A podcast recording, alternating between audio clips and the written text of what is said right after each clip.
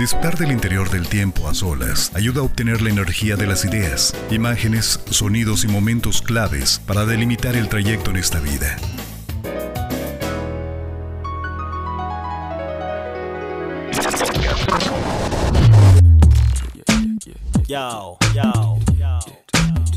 Introverso Podcast. Introverso Podcast.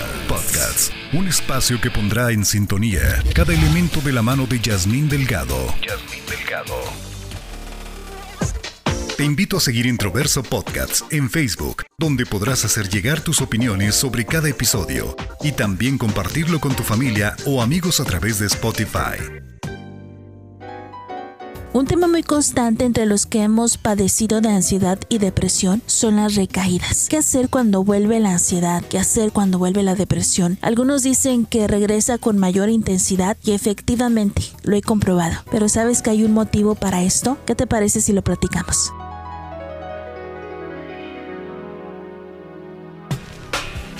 Lo que callamos los ansiosos, entre nosotros nos reconocemos.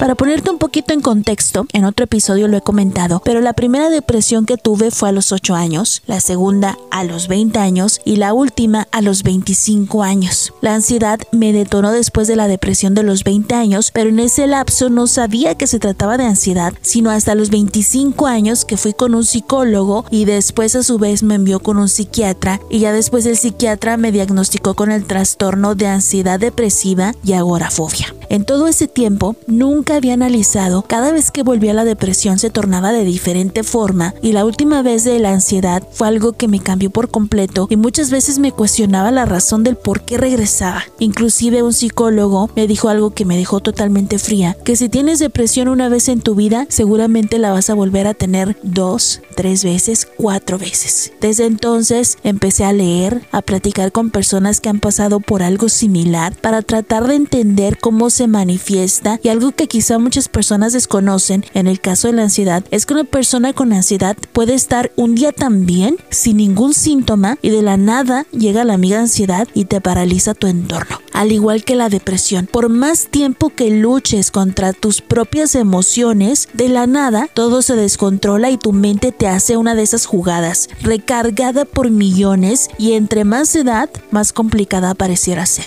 Pero aquí te va la razón del por qué regresa. Pueden ser diversos factores, pero el principal es la falta de atención a los síntomas. Es decir, que si no se trata el problema desde la raíz, de que vayas trabajando poco a poco con terapia, medicamento, y el día que decides abandonar todo esto es cuando seguramente la segunda vuelta te va a regresar con mayor intensidad. Por ejemplo, si es que no lo sabías, en el caso de los medicamentos para tratar la ansiedad o la depresión, no son de los que se empiezan a tomar un día y al otro ya se quitan todos los síntomas y amaneces brillante. Es esperar que haga su trabajo, es un tiempo que puede tardar de uno, dos, tres meses, dependiendo de lo que te haya recetado tu médico y en ese lapso es posible que no funcione y tu psiquiatra seguramente va a cambiar el medicamento hasta que encuentre el adecuado para ti. Y en ese ir y tomar de medicamentos hay efectos secundarios. Lo consumes y pareciera que no hace nada y es cuando de pronto te sientes con mayor ansiedad a pesar de estar tomando el medicamento. Algunos, déjame decirte que así funcionan hasta que tu cuerpo se va acostumbrando a ese químico. Ahora otra contraparte, hay quienes prefieren no consumir nada de medicamentos o bien recurren a lo natural o lo espiritual. El proceso a lo mejor será un poco más largo porque obviamente trabajas con el tiempo a tu favor y tu fuerza de voluntad. Todo lo que te ayude a mejorar es bueno para ti. Pero ¿qué pasa que por ejemplo duras poco tiempo tomando el medicamento, duras poco tiempo con la terapia, pues la recaída,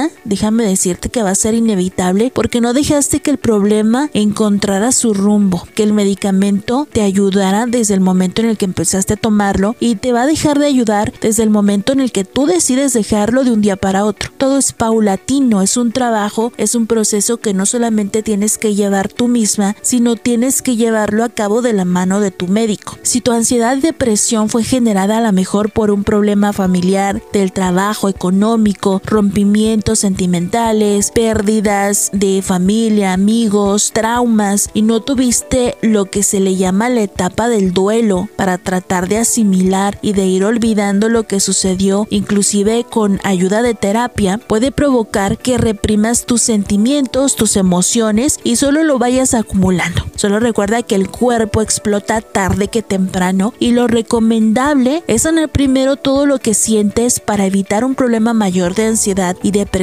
Pero ¿cómo lo haces? Con terapia, con fuerza de voluntad, de la mejor manera que a ti te ayude, pero tienes que trabajarlo desde el fondo, desde las emociones, porque ahí empiezan todas las enfermedades y específicamente la depresión y la ansiedad. Y te voy a confesar algo que seguramente te ha pasado. Recuerdo que en varias ocasiones cuando iba al médico solía pensar en que todos eran felices, pero yo no, que en ese momento me sentía tan mal anímicamente y físicamente que creía que todos, todos deberían de estar pasando por la misma situación, sentirse tristes al igual que yo, para que comprendieran lo que me estaba sucediendo. Que si yo quería llorar, todos tenían que llorar yo envidiaba ver la vida pasar de todos los demás y la mía estaba detenida por algo que ni yo sabía explicar. Hoy obviamente ya lo sé, pero en ese tiempo era un temor infundado para mí. El desconocer qué es lo que estaba sucediendo en mí y en las otras personas no sucedía nada.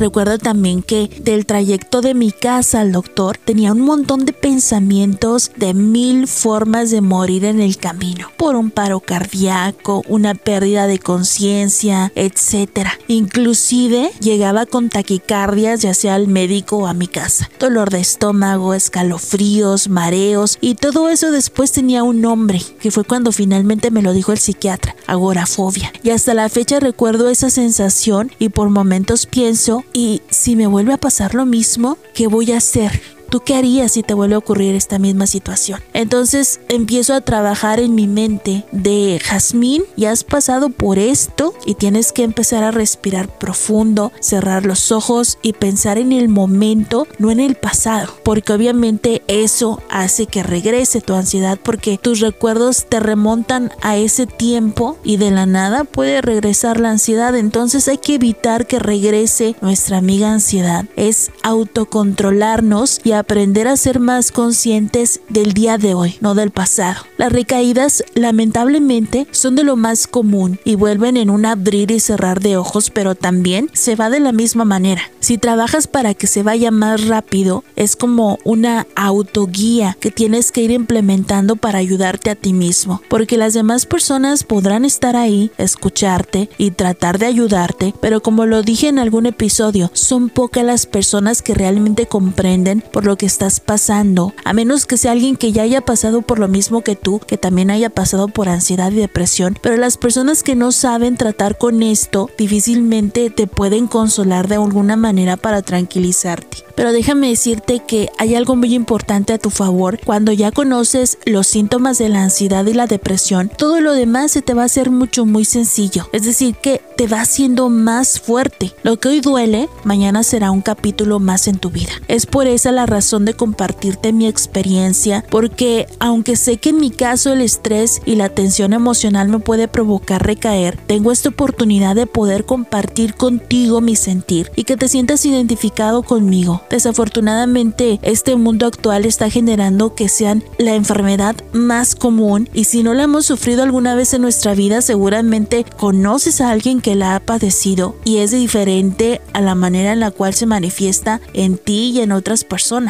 Entonces piensa que todo esto es aprendizaje. Aprender de ti mismo, de tus batallas y buscar la manera de luchar contra tus propios pensamientos y no dejar que ganen y si lo hacen, que sepas controlarlos y no callarlos. Esta es la clave, aprender a externar lo que sientes. Por eso te recomiendo que tomes un cuaderno y vayas anotando los síntomas que has tenido cuando regresa la ansiedad y la depresión. Al final te vas a dar cuenta que las circunstancias y los motivos por el cual regresaron son por diversas situaciones. Tu cuerpo te da señales y hay que trabajar junto con estas señales. Por ejemplo, yo sé que cuando voy a un lugar donde hay mucha gente y esto me puede provocar ansiedad, trato de distraer mi mente porque una de mis señales son los mareos. Si por ejemplo estoy en una tienda de ropa y hay mucha gente, para ser honesta, trato de salir lo más pronto que pueda de este lugar porque ya sé que el mareito me va a dar el aviso de la ansiedad. Así que salgo de ese lugar, me despejo, descanso unos minutos para recargar mi energía y cuando pasa ya todo esto, entonces vuelvo a otro lugar. Eso es a lo que le llaman un paso a la vez, porque si dejas que la ansiedad se apodere de ti, entonces seguramente no vas a volver a hacer las cosas que hacías antes. En mi caso, pues seguramente ya no voy a volver a esa tienda que obviamente me gustaba ir, pero como me recuerda que tuve un lapso de ansiedad, pues seguramente no voy a querer ir. Tengo que intentar hacerlo. Y una de mis pruebas importantes que a lo mejor no sé si lo platiqué en un episodio, pero una de las tareas que me dio el psicólogo fue trata de ir a un lugar que a ti te guste, pero que sepas que va a haber mucha gente. Es como una prueba de fuego. Y lo primero que hice fue ir a un concierto. En ese entonces venía Natalia Lafourcade y no recuerdo quién más. Y efectivamente fui al concierto a primera fila porque era entrada general, pero yo me metí y en primera fila. Entonces saliendo de ahí fue así como que una adrenalina de vaya,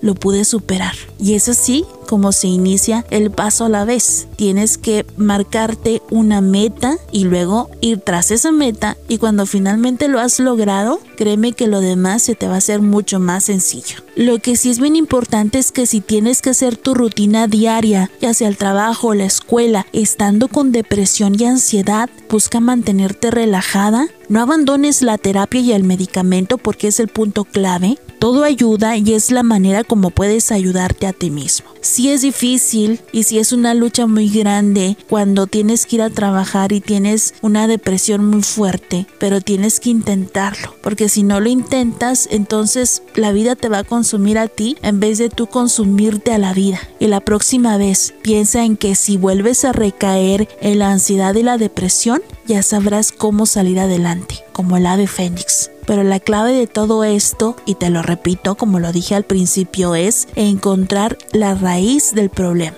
¿Qué es lo que te genera ansiedad? ¿Qué es lo que te genera depresión? Y cuando ya estés muy seguro de qué es, entonces empezar a trabajar en esto. Así es la manera con la que vamos a evitar que las recaídas sean más fuertes. Y podemos lograr que las recaídas vayan disminuyendo sus síntomas y obviamente cuando ya estés tú de cierta manera entre comillas capacitado, pues todo se te va a hacer más sencillo de ahora en adelante. Y con esto me despido, espero haberte ayudado y recuerda que a través de mis redes sociales puedes compartirme tu sentir, hacerme llegar tus experiencias y si a ti te gustaría que yo lo platicara contigo, no lo dudes. Que tengas una muy bonita tarde, yo soy Jasmine Delgado y esto fue Introverso Podcast.